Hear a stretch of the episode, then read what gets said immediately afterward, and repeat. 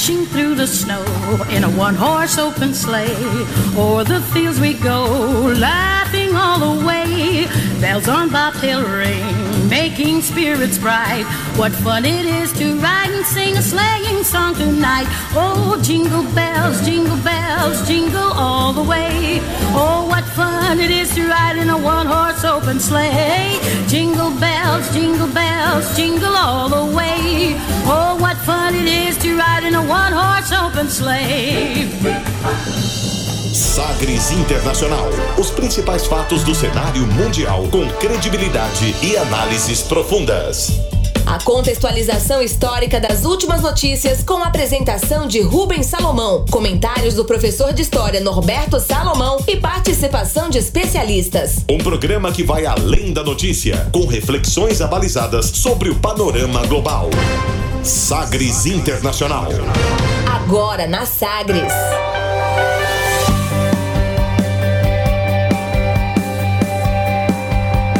Olá, seja muito bem-vindo à 98ª edição do Sagres Internacional. Eu sou Rubens Salomão e a partir de agora com você, ouvinte Sagres, os fatos precisos e análises credenciadas sobre os principais temas mundiais. E você confere nesta edição o tema do dia: o Natal e comemorações similares de outros povos. Donald Trump rejeita pacote de 900 bilhões de dólares contra impactos do coronavírus e cobra aumento do, auxílio a cidadãos americanos para 2 mil dólares. Mutação do coronavírus faz Reino Unido ampliar restrições e bloqueios crescem na Europa na semana do Natal. Confira o conteúdo do acordo pós-Brexit entre Londres e Bruxelas. Política ambiental brasileira trava acordo entre Mercosul e União Europeia, segundo o embaixador europeu no Brasil. E ainda tem a música mais tocada nas paradas da Malásia. Fique ligado, Sagres Internacional está no ar. Você conectado com o mundo. Mundo. O mundo conectado a você. Sagres Internacional. Como sempre, o programa conta com a produção, comentários do professor de História e Geopolítica, Norberto Salomão. Oi, professor, tudo bem? Olá, Rubens. Olá, Rubens, tudo bem? É uma satisfação estarmos aqui novamente, né? Para podermos refletir sobre o cenário internacional.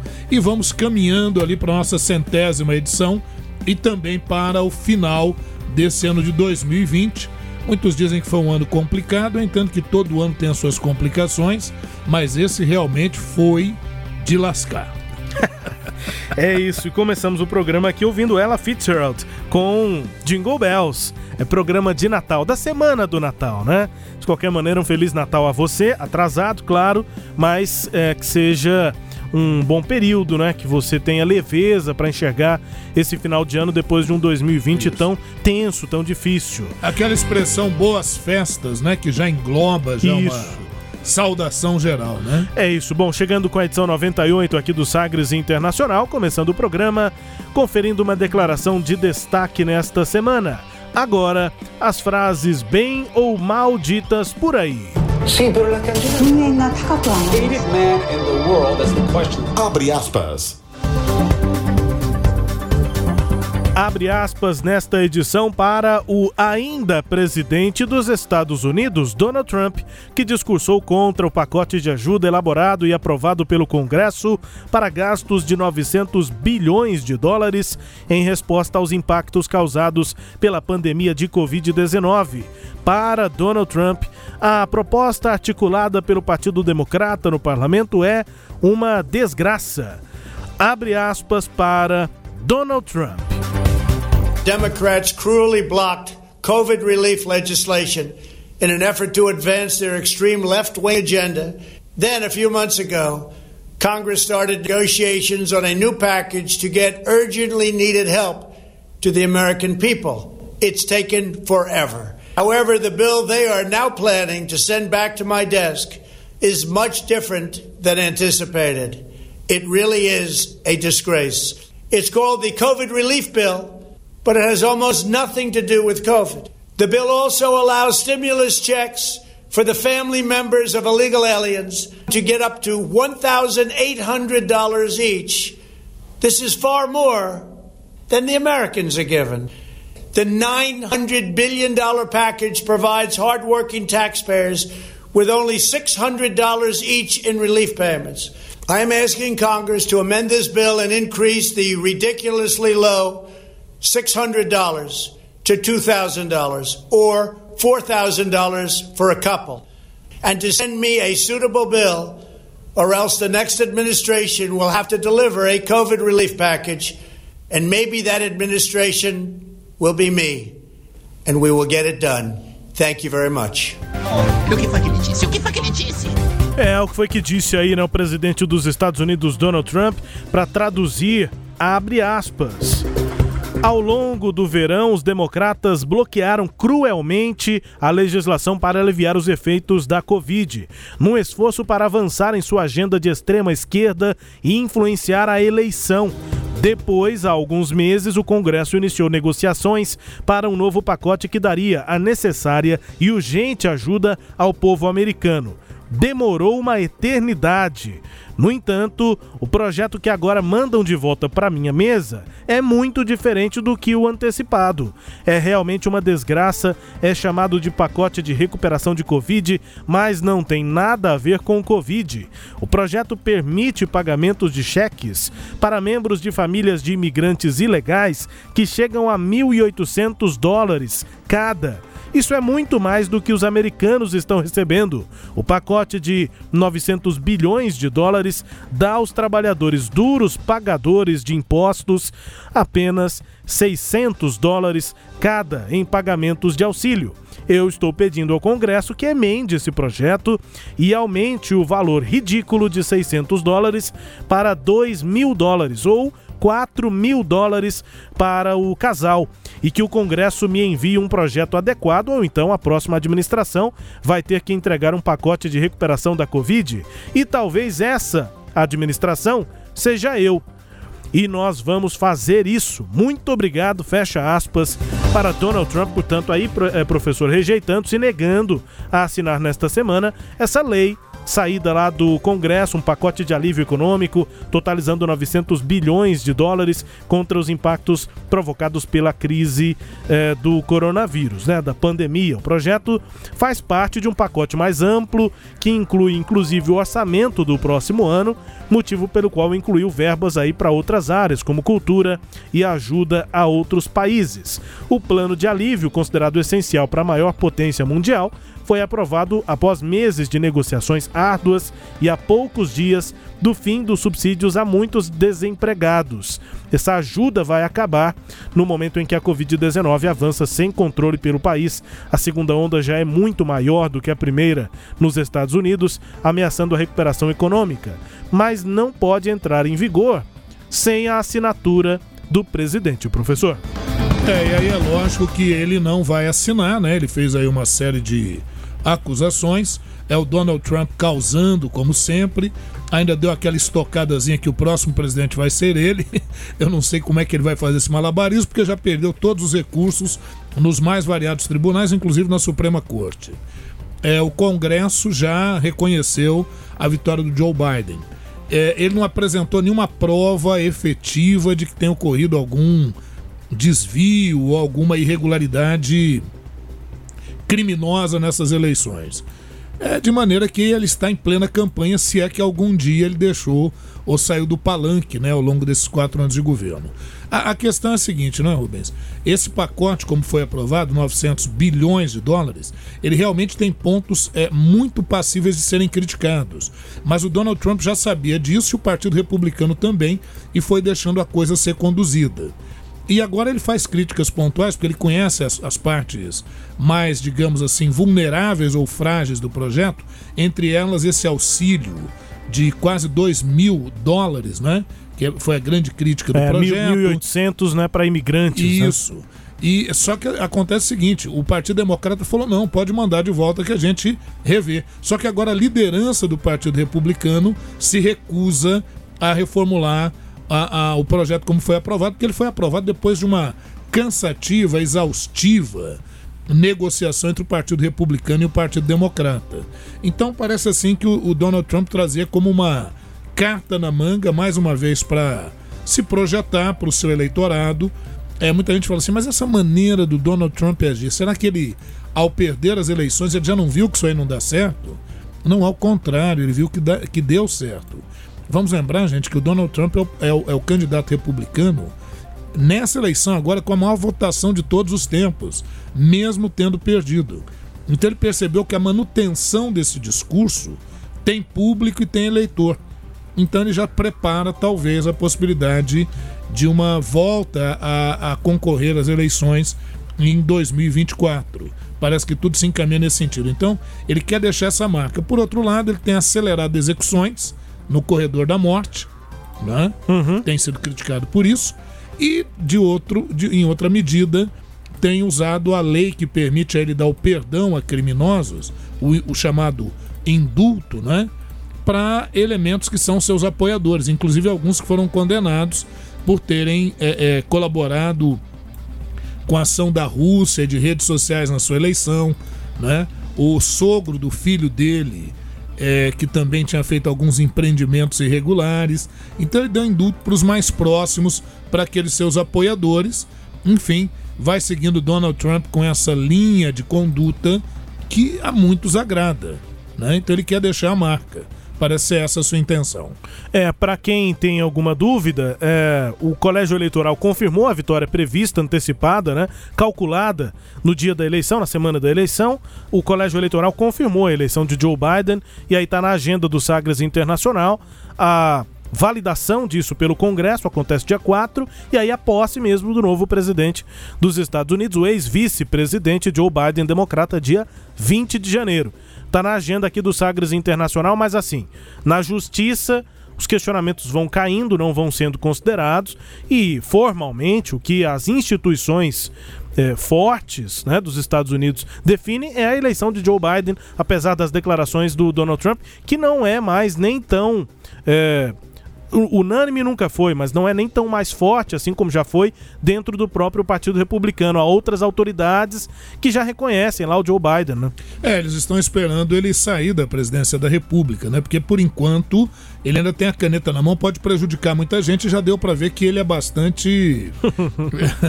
pode acontecer, é, como bastante acontece. vingativo. né? Ele, ele, ele, ele busca é, é, atacar os inimigos, né? É de uma forma bem uh, uh, usando, né, valendo-se dos recursos que ele tem de poder.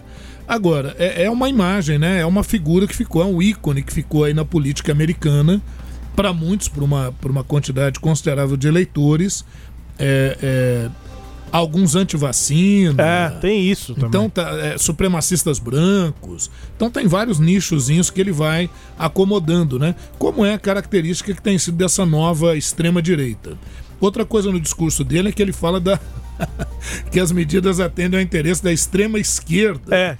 Falar de extrema esquerda é, é, para o Partido Democrata e ainda mais para um cara como o Joe Biden é puxar muito, né? Quer dizer, não, não tem nada a ver com isso, né? É. O pensamento talvez social-democrata, alguma coisa nesse nível. Mas a, a, a, a grande intenção é realmente confundir o espectador, confundir quem está ouvindo. E tem gente que segue, viu, Rubens?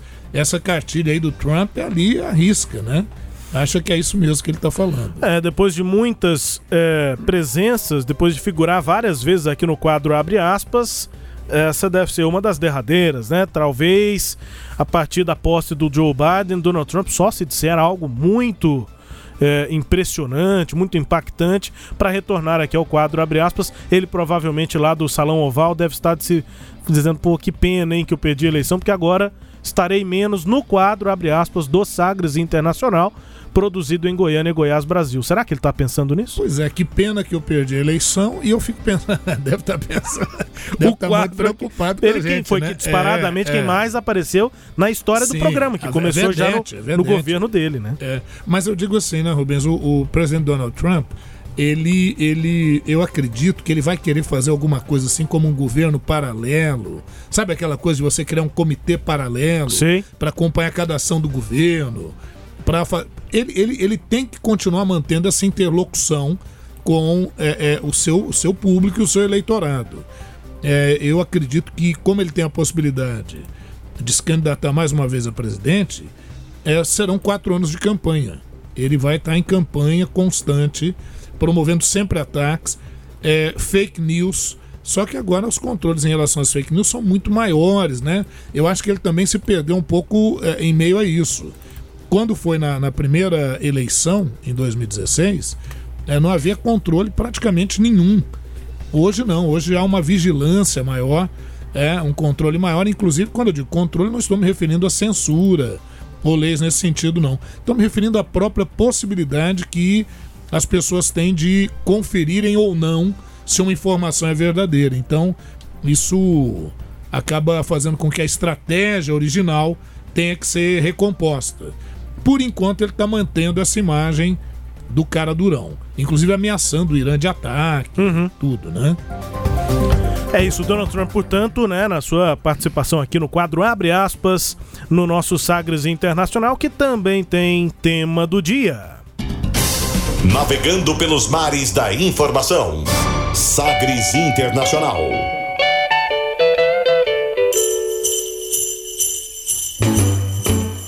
Jingle bell, jingle bell, jingle bell rock. Jingle bells swing and jingle bells ring. Snowing and blowing up bushels of fun. Now the jingle hop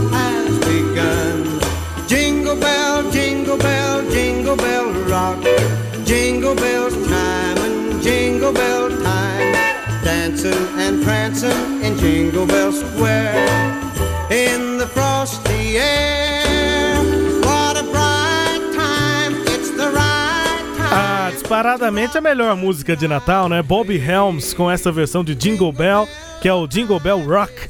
É, Muito bom. Na voz do Bob Helms. A música ali, se não me engano, da década de 50, essa versão. É. Maravilhosa, né? Maravilhosa. Dançante, O arranjo todo- muito bem feito. Ah, né? e é o período do ano. Eu, pelo menos, já lembro sempre dessa música. Sei que o senhor também, né? Sim, professor? eu acho que remete bem ao espírito de Natal, né? De, de Natal, que eu digo não é espírito de Natal, o espírito cristão. Eu digo muito mais o espírito festivo. Sim, exatamente. Enfim, né? E é com esse clima, né, que nós vamos falar sobre o espírito do Natal, ou pelo menos dessa data, ou algo semelhante, para várias culturas, né, professor? E religiões, enfim. É, é, na verdade, usar esse termo do Natal, tem até alguns, é, alguns artigos que falam sobre isso, falando de outros natais. Mas aí usando o Natal no sentido de nascer, de renascer, ou da festa da luz, ou de um evento extraordinário. Eu, a, a gente preferiu aqui colocar que é o Natal e festas similares, quer dizer, povos que comemoram dentro desse mesmo espírito, né? Bom, o Natal que nós comemoramos, é, na sua essência espiritual, é referente ao nascimento de Jesus Cristo, é, que seria o Salvador diante da doutrina cristã, da religiosidade cristã, o Salvador da humanidade, o Filho que Deus enviou para a Terra para poder salvar a humanidade. né? E aí aquela história da estrela guia, dos três reis magos, da manjedoura. Então foi sendo é, estruturada toda uma narrativa sobre o nascimento de Jesus, que nasce de uma virgem, né? É, talvez uma concepção até mais católica, mais romana, né? Porque houve essa questão, né? A, a própria composição do Natal é uma criação dentro da a visão de um baixo império romano, de um império romano já no seu declínio e que acaba é, mudando a sua perspectiva em relação ao cristianismo. O cristianismo que antes era perseguido, a partir do imperador Constantino e depois do imperador Teodósio, são absorvidos pelo Estado romano. Por quê? Porque o cristianismo se tornou um fenômeno de massa, e já que eu não posso vencê-lo, eu vou cooptá-lo, eu vou trazê-lo para o meu lado. Veja o próprio nome, né? Igreja Católica, que do latim significa universal, apostólica romana. E a partir daí, a incorporação de vários elementos. Aí nós vamos ter um sincretismo, ou alguns preferem o termo hibridismo, porque aí o cristianismo vai se mesclar com culturas pagãs. E o dia 25 de dezembro é fruto justamente desse hibridismo, porque. Talvez para que o catolicismo ficasse até mais popular naquele sentido do Império Romano, né? É, e para que ele tivesse maior penetrabilidade entre povos bárbaros, os povos celtas, os povos nórdicos, que já tinham festividades nesse sentido, ligados ao solstício de inverno. Solstício de inverno é, é aquela noite culminante ali, normalmente em dezembro, isso no hemisfério norte, né? É, em que é, a, é a noite mais longa, né? E aí depois vão se seguindo gradativamente dias mais curtos, esses dias vão aumentando, né, em relação ao dia para a noite, mas é aquela ideia em que vem o inverno, a natureza vai fenecer e então vamos manter viva essa essa chama, essa coisa da luz, né? Então uma festa das luzes, da luz, é, o sol também remetendo depois à fogueira, ao fogo como uma representação. E já havia em Roma, viu, Rubens e ouvintes, uma comemoração do dia 25 de dezembro antes de se comemorar o nascimento de Cristo, que era feita, a, a, que era em relação ao deus Mitra, que é lá da Pérsia Antiga. Lá na Pérsia Antiga havia uma religião dualista: o deus Aura Mazda, deus do bem, e o deus Arimã, deus do mal. E o rei Aura, o deus Aura Mazda, ou Ormuz, tinha uma divindade auxiliar que representava o sol, que é o deus Mitra. E lá em Roma, alguns imperadores se tornaram adeptos do mitraísmo, que era comemorado no dia 25 de dezembro. E é, é, quando Constantino, é, é através do concílio é, de Nicéia, estabelece assim, as primeiras regras do, do catolicismo ou do cristianismo romano, esses elementos vão sendo incorporados a partir do século IV depois de Cristo.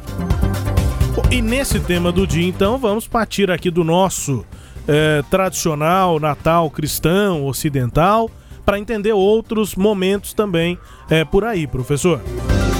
É, é isso, né? A gente pode falar que lá na Grécia cultuavam o deus Dionísio, deus do vinho, por exemplo, era uma grande festividade.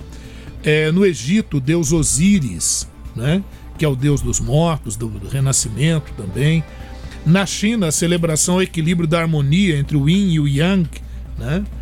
É, na, nos povos nórdicos, por exemplo, na Grã-Bretanha, a festa a, a, em torno de Stonehenge, né? aquelas pedras misteriosas, como observatório, monumento de símbolo que vai observando a trajetória do Sol né? ao longo do ano, das estações do ano. E em Roma, como eu acabei de falar, o próprio deus Mitra, o deus do Sol, da luz, né? que vão estar aí incorporados.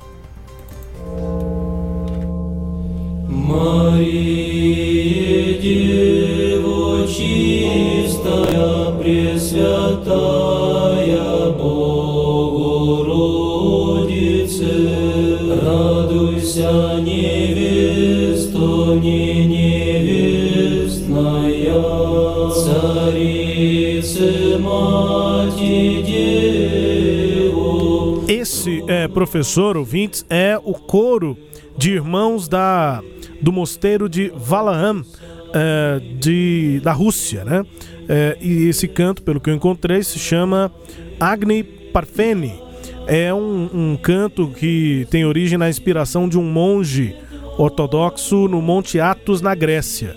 E aí sendo cantado aí nessa gravação do mosteiro de Valaam, na Rússia, professor. Pois é, aí você me fala da Rússia, a gente vai remeter ao que? A Igreja Ortodoxa na Rússia, na Ucrânia, né? A Igreja Ortodoxa, ela é uma igreja cristã, ela surgiu de uma ruptura da Igreja Católica no século XI, no ano de 1054, é, ruptura da Igreja de Roma com a Igreja de Bizâncio, que era a época o Império Romano do Oriente, né? século XI depois de Cristo. Agora um detalhe, eles adotavam o calendário juliano e o calendário juliano tem uma distinção de dias, né? É, é, o calendário que nós temos hoje é o calendário gregoriano que surgiu no século XVI. Em virtude disso, eles da Igreja Ortodoxa na Rússia, na Ucrânia, eles ainda não comemoraram o Natal.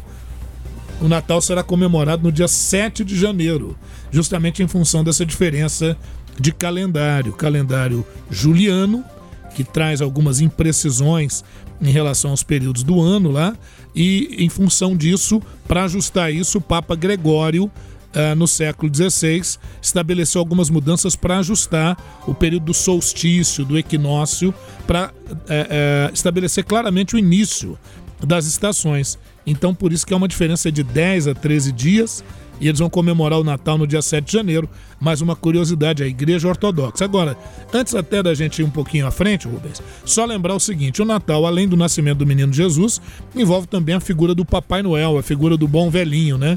E o Papai Noel é uma figura que remete a São Nicolau, um bispo, né, na região que fica Mira, na Turquia, o bispo de Mira, Nicolau, que depois foi canonizado como santo, ele dava presentes às pessoas. E aí criou-se um culto em relação a ele, né? Criou-se uma essa ideia de uma pessoa bondosa e dessa coisa de troca de presentes, que já havia também em culturas nórdicas, em outras culturas, de novo, remetendo ao solstício de inverno. A base dessas festas, lá o solstício de inverno, inclusive a ideia de árvore de Natal, de você pendurar coisas nas árvores, tem muito a ver com essas culturas pagãs dessa região.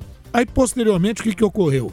Essa figura de São Nicolau passou a ser cultuada, vai abrangendo, vai chegando a outras áreas, mas o Papai Noel de roupa vermelha, barba branca, com essa figura, vejam vocês, é uma criação da Coca-Cola a partir de 1931. Uma revista norte-americana, em 1886, já tinha esboçado essa figura aí do Papai Noel. É, Noel vem do francês Noël, que significa Natal, é o Papai Natal. Né? É, em inglês a gente vai dizer Santa, Santa Claus. Santa Claus. Santa Claus, né? Mas pra, pra tentar. Pois é, Santa Claus é porque vem do holandês Sinterklaas, que é a mesma expressão Uhum. para o Papai Natal, para o Pai do Natal. Só né? que no holandês. Em holandês. E aí pro inglês verteu para Santa Claus. É. E, e veja você, né, Rubens e ouvintes. A Coca-Cola falou: bom, para aumentar as vendas e tudo, conectar isso com o Natal, aumentar a- as vendas da Coca-Cola com o Natal, em 1931 lançou uma campanha publicitária com esse velhinho que normalmente em função da cultura dos leprechauns, dos duendes, né, que misturou uma coisa com a outra, o Papai Noel era, era normalmente representado com cores variadas, inclusive de verde. Mas aí a Coca-Cola, para colocar as cores da Coca-Cola, que são vermelho e branco, vão caracterizar o Papai Noel de vermelho e o que era para ser só uma campanha, uma mera campanha publicitária, ganhou ênfase. Essa figura se tornou praticamente universal.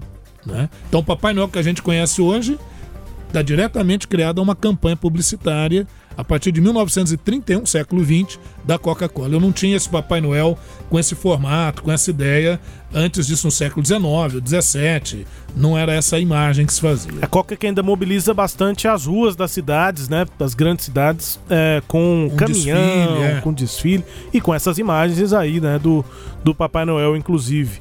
É, em campanhas publicitárias, assim, diretas, né? Para o contato direto com os consumidores, é, é isso. Também uma imagem capitalista, né? Do, do Papai Noel. Sim, sim. Aí tem até livros, tem Sim. obras famosas aí sobre isso. Até porque o Natal, é, é, com o tempo, século XX, acabou se tornando, sem dúvida, a maior festa do, do consumismo capitalista, né? Enfim.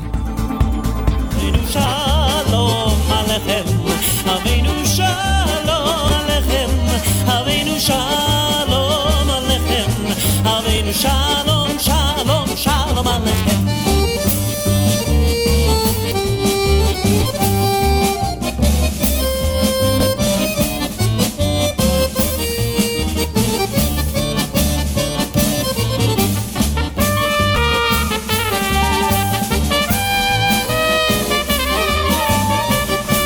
Essa música aí do Jeff Wolpert, que na verdade é a interpretação de um canto, enfim, de uma música tradicional é, do judaísmo, professor dos judeus. O nome da música é Shalom Aleichem. É, Shalom Aleik. É que a gente tá até discutindo, né, Rubens? Lembra lá do árabe, né? Salam Aleik. É muito. Aleik Salam. É, não, mas é a gente já influência, ouviu né? algo parecido. É. Quando eu vi o nome dessa, desse, desse canto, enfim, dessa música, Shalom Aleichem, acho que já ouvi isso em algum lugar. É. E é isso, Salam, Salam Aleichem, né? Salam se- Aleik, é. se fala no árabe. A paz esteja convosco. Mas é né, muito coisa assim. semelhante, né? Isso. Shalom Aleichem, uma expressão de cumprimento na língua hebraica e que significa a paz sobre vós. E aí quando alguém te diz ah, Shalom Aleichem, você responde Aleichem Shalom.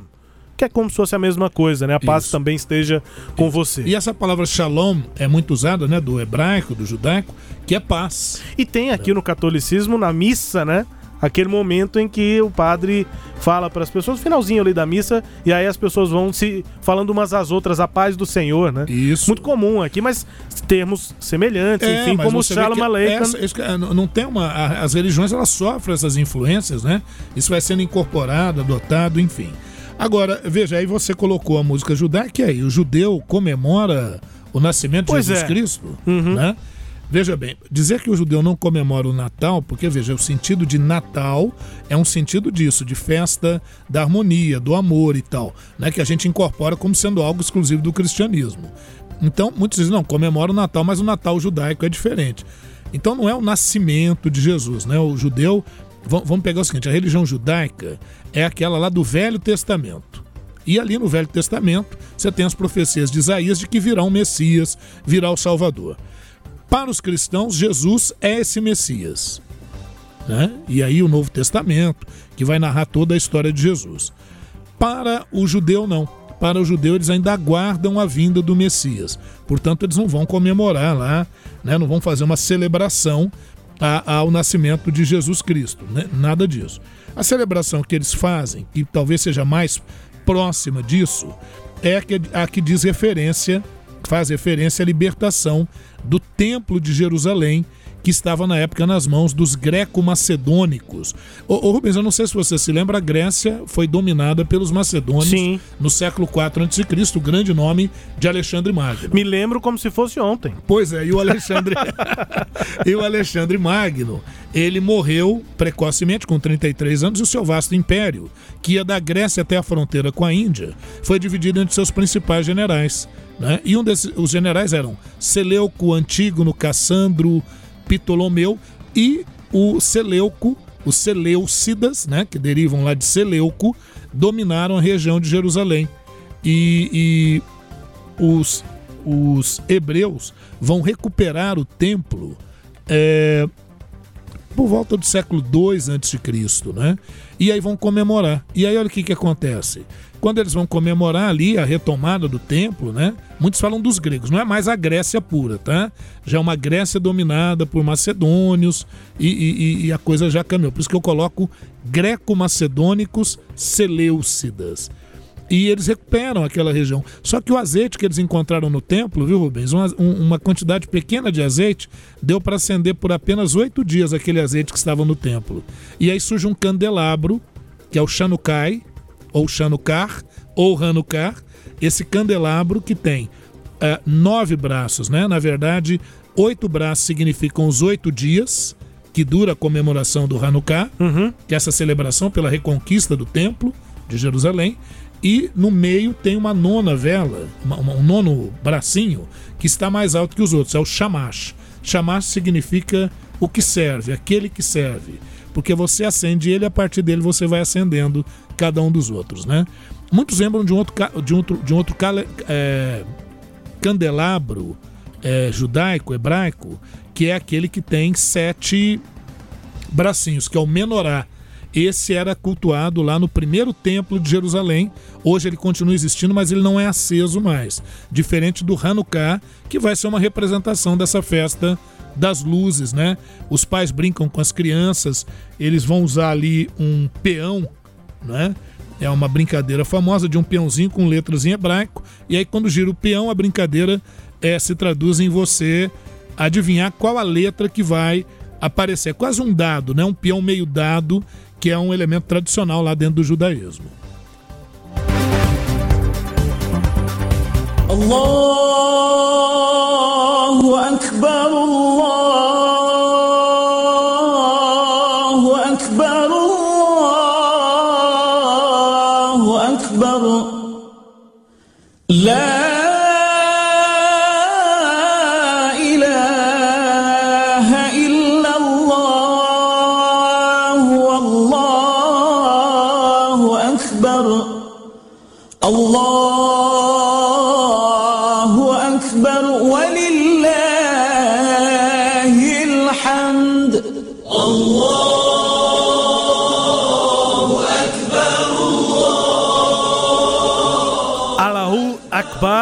é, de Takbir. Takbir é o nome de quem. é, do, do grupo aí que gravou essa versão, né, de uma de um canto eh, árabe, enfim, é muito eh, conhecido, Allahu Akbar, uma expressão importante.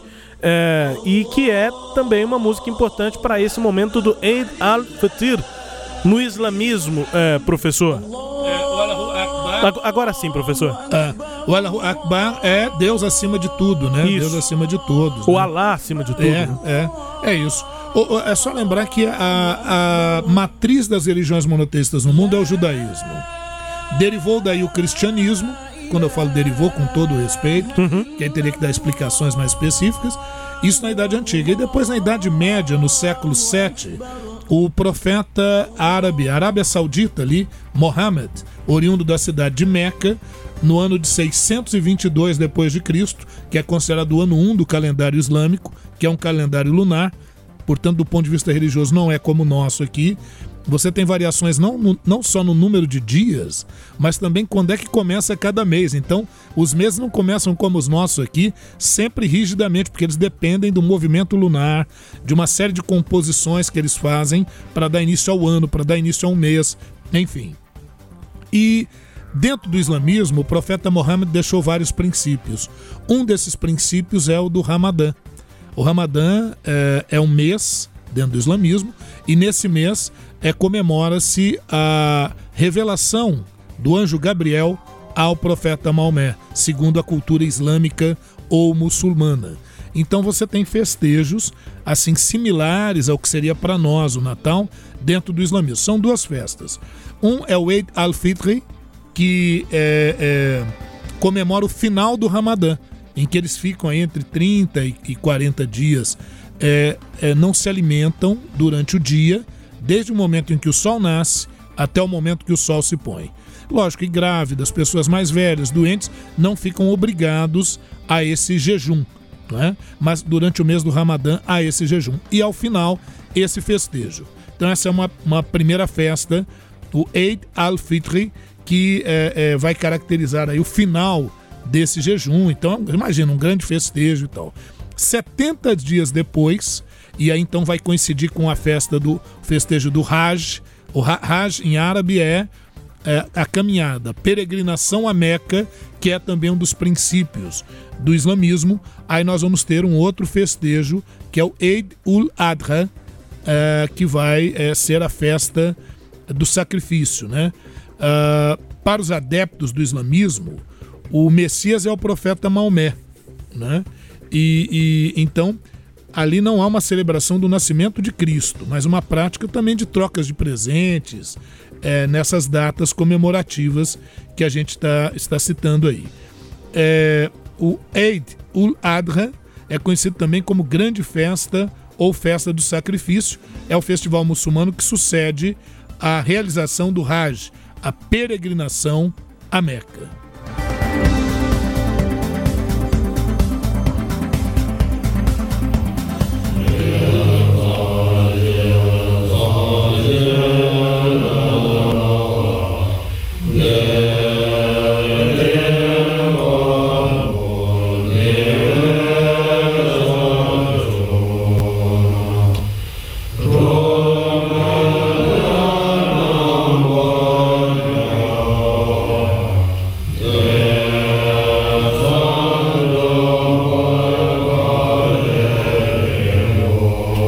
Característico, não é, o canto budista, professor. Essa é um, um canto que foi gravado na Índia, um templo budista num, num, é, monastério, né? Sim. O mosteiro é relacionado à igreja ortodoxa e o monastério ao budismo. Só para tirar Não, essa dúvida, e- ou não? esse tempo pode ser usado também. Também para outras, tá. Mosteiro, Mas esse canto monastério. é uma gravação na Índia de budistas nesse momento, de monges, né? Uhum. Nesse momento do canto, que é algo é, sagrado, né? Um canto é, preparado ao longo da vida inteira, né? Das, do- dos monges, principalmente, para conseguirem fazer essa execução aí que a gente ouviu. Pois é, essa é, é- aqui eles têm um festejo que talvez seja o que mais se aproxime do que para nós é o Natal. É no dia 8 de abril que eles comemoram, eles comemoram o nascimento de Siddhartha Gautama, que é considerado uma das primeiras encarnações de Buda, né? O festejo é chamado Hanamatsuri. Hanamatsuri é essa esse festejo budista, que seria similar. Aqui a gente está preocupado em tentar colocar isso, né? Quer dizer, não é só o cristão que tem comemorações assim. Há em outros povos, em outros períodos, não é exatamente no, no período de dezembro. Alguns são próximos a dezembro, outros não, mas em que há essa comemoração. Né? No caso que a gente viu dos judeus lá, por exemplo, é entre novembro e dezembro, mas é o dia 25 de um mês determinado lá do judaísmo. Para quem está curioso, é, rapidamente, né, professor? Claro, daria um tema inteiro, mas é, sobre o budismo, né? O nascimento de um salvador, de um deus, qual é esse, essa comemoração? É, é, é de um ser iluminado, né? Sempre ligado a essa questão da luz, de um ser elevado e que vem para servir como referência para que nós outros possamos também é, é, cultuar as coisas boas. Está ligado muito mais às virtudes, né, ao culto das virtudes, mais do que de uma divindade em si, no caso do budismo. O budismo é, é muito forte no Japão, juntamente com o shintoísmo. Há também na Índia, mas na Índia nós temos o hinduísmo. E no hinduísmo chinês tem até uma imagem é, deles acendendo várias velas, né, uma festa das luzes, e um símbolo lembrando a suástica. Aí fala, mas é o nazismo? Não é porque a suástica é um símbolo milenar do qual o nazismo depois se apropriou, né? Símbolo de ordem, é, é, é, de organização, de equilíbrio do mundo. Enfim, no hinduísmo nós temos uma comemoração que se chama Diwali. Né? Diwali é a comemoração é, hinduísta, uh, o mês, no mês lunar, né? o calendário lunar da Kartika, e nessa religião Jesus Cristo é entendido como um dos avatares do Deus Vishnu. Deus Vishnu é que é o Deus responsável pela conservação e sustentação do mundo.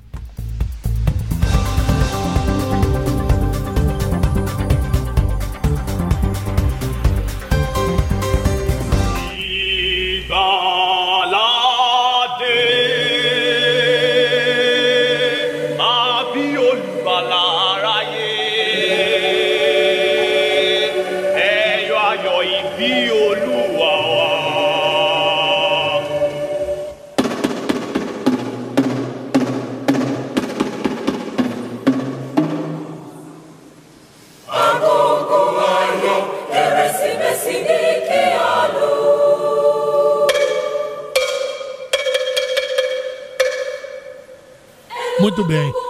Olha, a expressão keresmese, que é do Yorubá, e é, é uma, uma língua tradicional lá da região da Nigéria, que significa o Natal, Natal mesmo. Né? Só que essa linguagem depois é absorvida aqui no Brasil, a cultura afro-brasileira, dentro do candomblé, da Umbanda, eles não comemoram o nascimento de, de Jesus Cristo. Esse cântico no, que nós estamos ouvindo é o cântico de cristãos na Nigéria, né? Agogo Ayo Keresimese. Isso, é isso aí, que vai falar do nascimento de Cristo. Só que aí, dentro da cultura aqui no Brasil, do candomblé, da Umbanda, Keresmese vai, ser, vai vir no sentido de uma confraternização e uma valorização de sentimentos como o amor. Né? Oxalá, a grande divindade, uma das grandes divindades, é homenageada, mas você tem outras divindades que podem ser homenageadas. Não se trata, no candomblé ou na umbanda, de fazer uma referência a um deus em específico, mas muito mais a uma ideia de confraternização, de união familiar e em que ocorrem trocas de presentes também. E é justamente, usa-se esse período aqui do Natal, mas não realizando uma referência ao nascimento de Cristo. Né?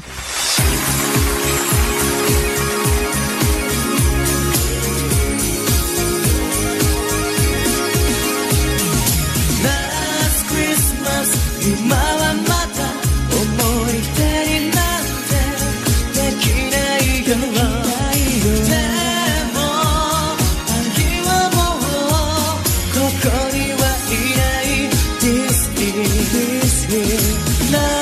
Quem conhece essa música deve ter começado a cantar e depois não entendido, ué, por que que aconteceu? É porque a música é conhecida, Last Christmas, original do grupo Wham, muito conhecida também, tradicional Sim. desse período de Natal. É, e aí começa já ali com o refrão é, cantando em inglês, Last Christmas, né, o último Natal e tudo. Só que depois segue cantando em japonês, professor. Grupo Generations from Exile Tribe. Isso. É a- um, um grupo, né, pop é, japonês. A gente pegou essa é, interpretação deles num programa de TV lá no Japão para falar do, na- do Natal no Japão, professor. Pois é, o, Ja- o Natal no Japão, né? E você vê que essa música, a ideia dela é uma ideia romântica, né? O último Natal. Isso. Quase como uma despedida, é, de, de pessoas que podem estar distantes e tal. É, mas falando de, um- de uma questão de romance mesmo, né? De amor de casal e tal. É porque no Japão predomina o budismo e o shintoísmo, mas a partir do- da década de 80, é, talvez muito reflexo do milagre econômico japonês, você tinha no Japão um público jovem é, e com grande poder aquisitivo. Então, como fazer com que essa data, é, que é o Natal e que não tem nada a ver com o aspecto religioso japonês, pudesse ganhar uma, uma ênfase mais no, do ponto de vista de aumentar as vendas, né? de criar uma coisa, criar uma data é, é, comercial. E é esse o sentido da data do Natal no Japão. É, dos anos 80 para cá vem ganhando grande ênfase a cada ano. É, e eles vão acabou virando um, um Dia dos Namorados fora de época. É, é uma parte do nosso Natal, porque a gente fala de Natal, a gente já pensa em presentear quem a gente gosta, Sim, né? Quem a sim. gente ama. Essa é a parte do Natal pro É, Japão. é. Não tem o nascimento de Cristo, não tem a árvore Isso. de Natal, nem tanto assim o Papai Noel, mas o fato de você pegar no final do ano e presentear alguém que você gosta. Também, mas vai além disso, viu, Rubens? Hum. Que é a questão mesmo do amor romântico, de você sair com a namorada. Ah, tá. É, tem hotéis, inclusive, especiais, é, que fazem, que fazem pacotes especiais para essa data. É o que eu tô dizendo, vira realmente um dia dos namorados fora de época. Além de incorporar algumas tradições, como comer o frango frito do Kentucky, ou o bolo de creme com morangos, enfim. É, é o que acaba acontecendo ali no Japão nesse período natalino. Olha, teria outras, outras pra gente falar, mas eu, eu, eu decidi pegar essas que eu achei mais curiosas e, e- e interessantes envolvendo essas principais culturas para dizer que tem outros povos que têm festejos similares é, além do nosso aqui do Natal, para a gente não ficar restrito apenas a isso. E aproveitamos de quebra para falar do nascimento de Cristo, que para nós cristãos é muito importante, é fundamental, e fundamental na acepção da palavra, né? E falar também do surgimento do bom velhinho, infelizmente sem querer quebrar a, a- a- o sonho, a fantasia de ninguém, mas dizendo que é um símbolo que se cristalizou, se concretizou a partir de uma campanha publicitária no século XX, 1931, lá da Coca-Cola. Espero que a gente tenha conseguido dar assim, esse espectro amplo né, cultural. É isso. Nosso tema do dia com o Natal, né? De vários aspectos aqui no Sagres Internacional. Daqui a pouco, depois do intervalo, você vai conferir. Mutação do coronavírus faz o Reino Unido ampliar restrições e os bloqueios crescem na Europa. Você vai conferir também o conteúdo do acordo pós-Brexit entre Londres e Bruxelas. E a política ambiental brasileira trava o acordo entre Mercosul e União Europeia. Intervalo, a gente vai pro intervalo no, no ritmo do Natal e daqui a pouco voltamos.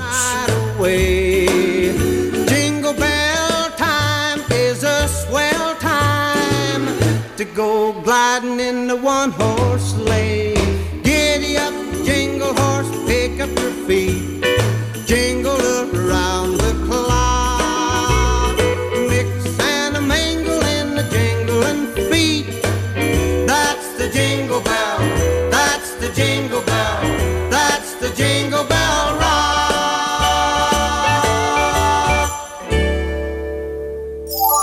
Rádio Sagres, 730 AM.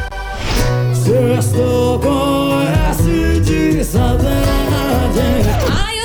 Discordo. Aqui não precisa cestar mais pra ter saudade, não. É segunda, terça, quarta, quinta. Todo dia eu tô com saudade de sair na rua, ver gente, ver meus parentes, meus amigos, abraçar, beijar. Saudade até de pegar ônibus lotado com aquele cheiro de suor em mim. Não, é, exagerei um pouquinho. Mas enfim, todo dia agora é essa de saudade. Tá complicado, viu? Porém, eu sigo daqui me cuidando, vocês seguem daí se cuidando. Um beijo pra todo mundo e saudades. Este é um tipo de desabafo que representa milhares de pessoas neste momento. A saudade bate. Mas a vontade de vencer este vírus é maior. Fiquem em casa, na companhia da nossa rádio. Você que acorda bem cedo, um bom motivo para sintonizar a Rádio Sagres 730. Ouça o programa Raiz Brasileira, os grandes nomes e as grandes canções da autêntica música brasileira, todos os dias na Sagres 730. Destaque para as primeiras notícias do dia, no esporte e no jornalismo. Música e informação, uma companhia agradável para começar o seu dia. Programa Raiz Brasileira. Apresentação Justino Guedes. Oferecimento Bater Shop Baterias, Erva Fé, Ervas Medicinais, Grupo JC Madeiras e Cria Forte Produtos Agropecuários.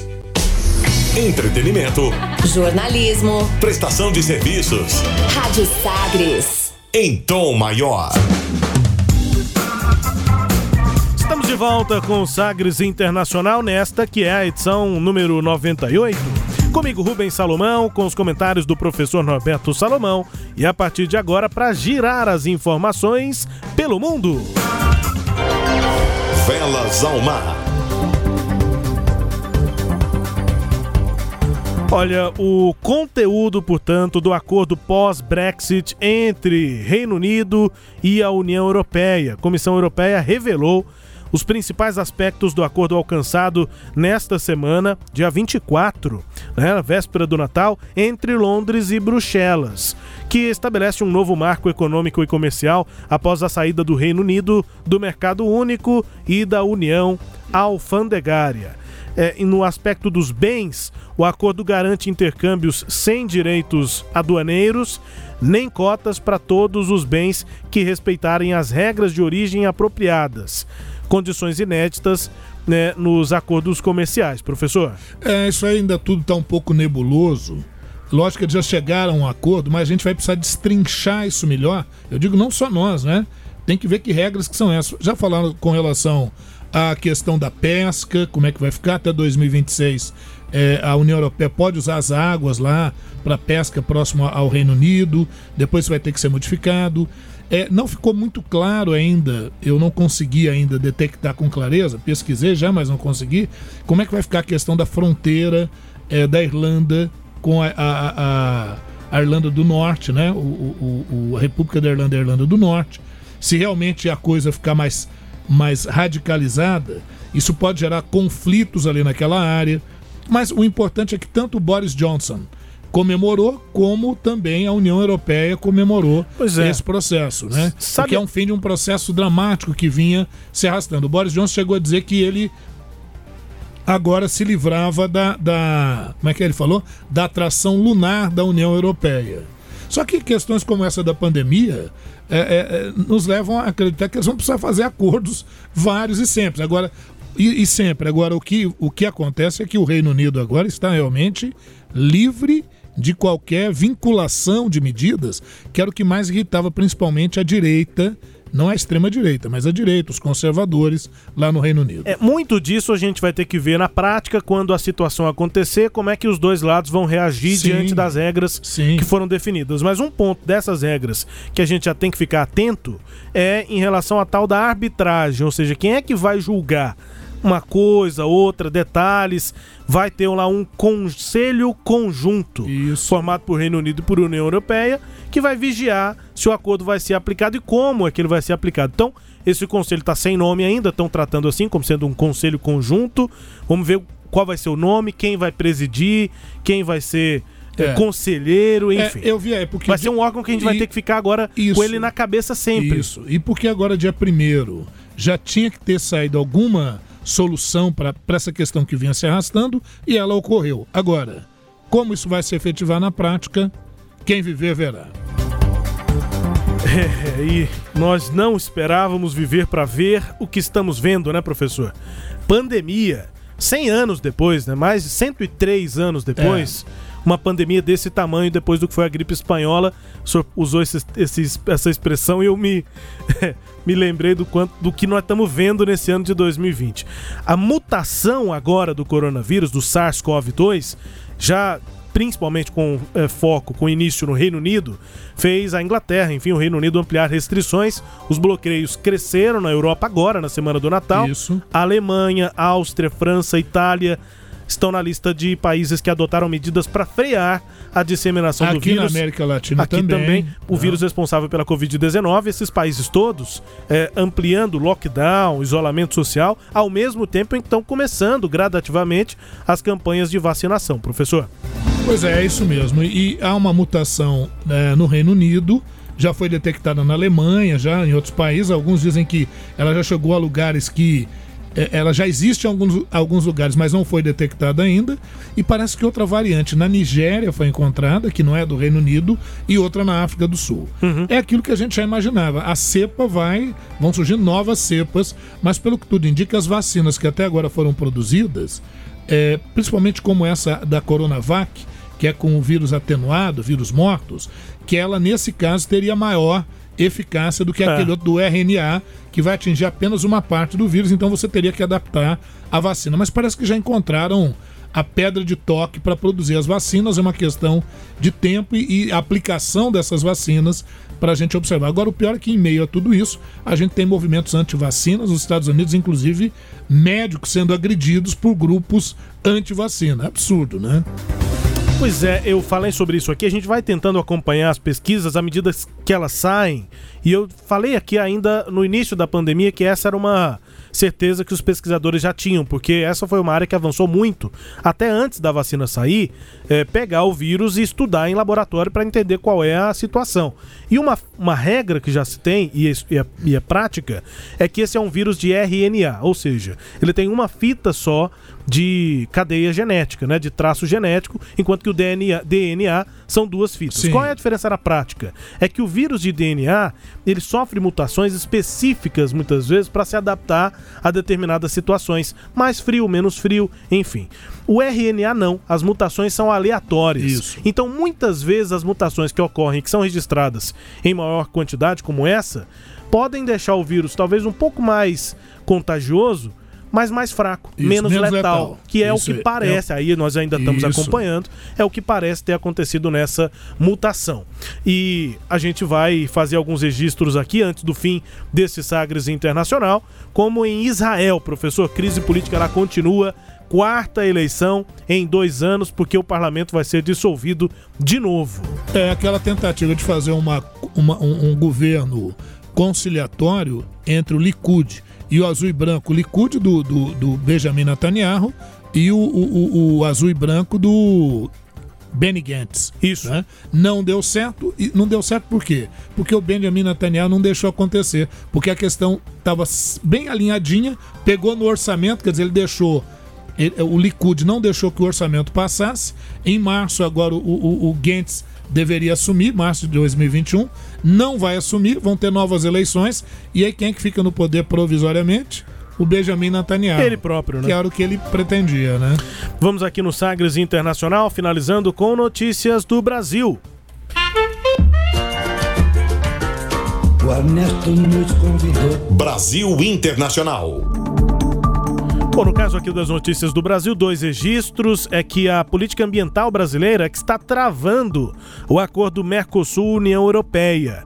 É o que afirmou o embaixador da, Euro, da europeu aqui eh, no Brasil. As negociações desse acordo comercial se encontram paralisadas e a culpa é da política ambiental aqui no Brasil. A afirmação é do representante do Bloco Europeu no Brasil, o embaixador Ignacio Ibanhas, em entrevista à BBC News Brasil. O acordo é o maior tratado de livre comércio do mundo, engloba 32 países, 780 milhões de pessoas e um PIB de 20 trilhões de dólares.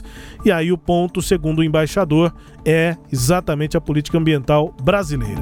E o presidente Jair Bolsonaro assinou um crédito de 3 bilhões e 300 milhões de reais para pagar aquela dívida, pelo menos uma parte daquela dívida com a ONU. O Brasil perderia o direito de votar na organização internacional se não regularizasse pagamentos até o dia 31 deste mês de dezembro. O valor também inclui dívidas com a OEA e com outras obrigações relativas à ONU.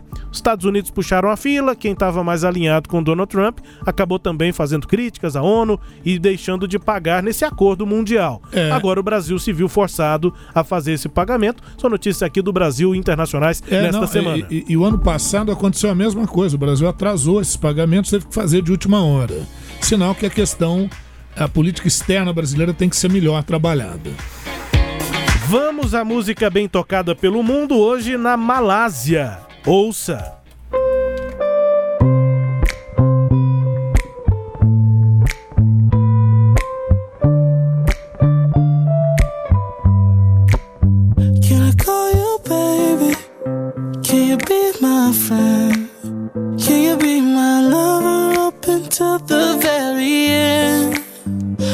Show you love. Oh, no pretend. Stick by my side even when the world is giving in. Oh, don't, don't you worry. I'll be there whenever you want me. I need somebody who can love me at my worst. No, I'm not perfect, but I Ó, é boa a musiquinha, hein? É gostosa a musiquinha. Boa, boa. É do Pink Sweats. Sabe como é que é moletom em, em inglês, professor? Como é que é? Sweatpants. Sweat é de suor, né? E pants é calça mesmo. Uhum. E é como se fosse uma calça ali que você vai suar, que você vai fazer um exercício. Então, é ca- calça pra ficar em casa. Tudo bem. É o moletom. E aí, por que, que é pin- Pink Sweat? Porque ele usava muito o David Bolden, de 28 anos, ah, moletom rosa. Sim. Pink Sweat, Sweatpants. Só que aí ele Perfeito. deu uma adaptada, ficou esse apelido só Pink Sweat. eh, e ele colocou um cifrão no final para ser Pink Sweats, né? No plural, mas com um cifrão de, de grana.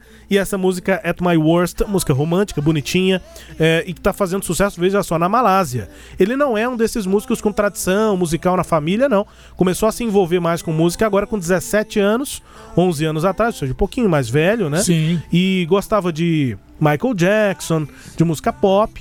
E aí tá, tá fazendo É, dá pra músicas que tem. as influências É, aí, né? Pela internet tá, tá saindo Bombando. bastante a música dele. Nos Estados Unidos ainda não, não tá perto daquelas grandes estrelas, mas em vários países tá é, mas tem vendendo bem. qualidade, tem qualidade. É o Pink Sweats pra terminar o programa de hoje, professor. Até. É isso, Rubens. Até agradecer a todos aqueles né, que têm colaborado conosco, aos temas sagres de comunicação e à nossa audiência.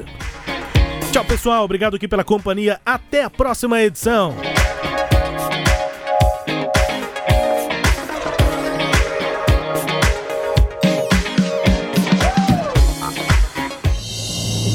Você ouviu Sagres Internacional. Os principais fatos do cenário mundial com credibilidade e análises profundas.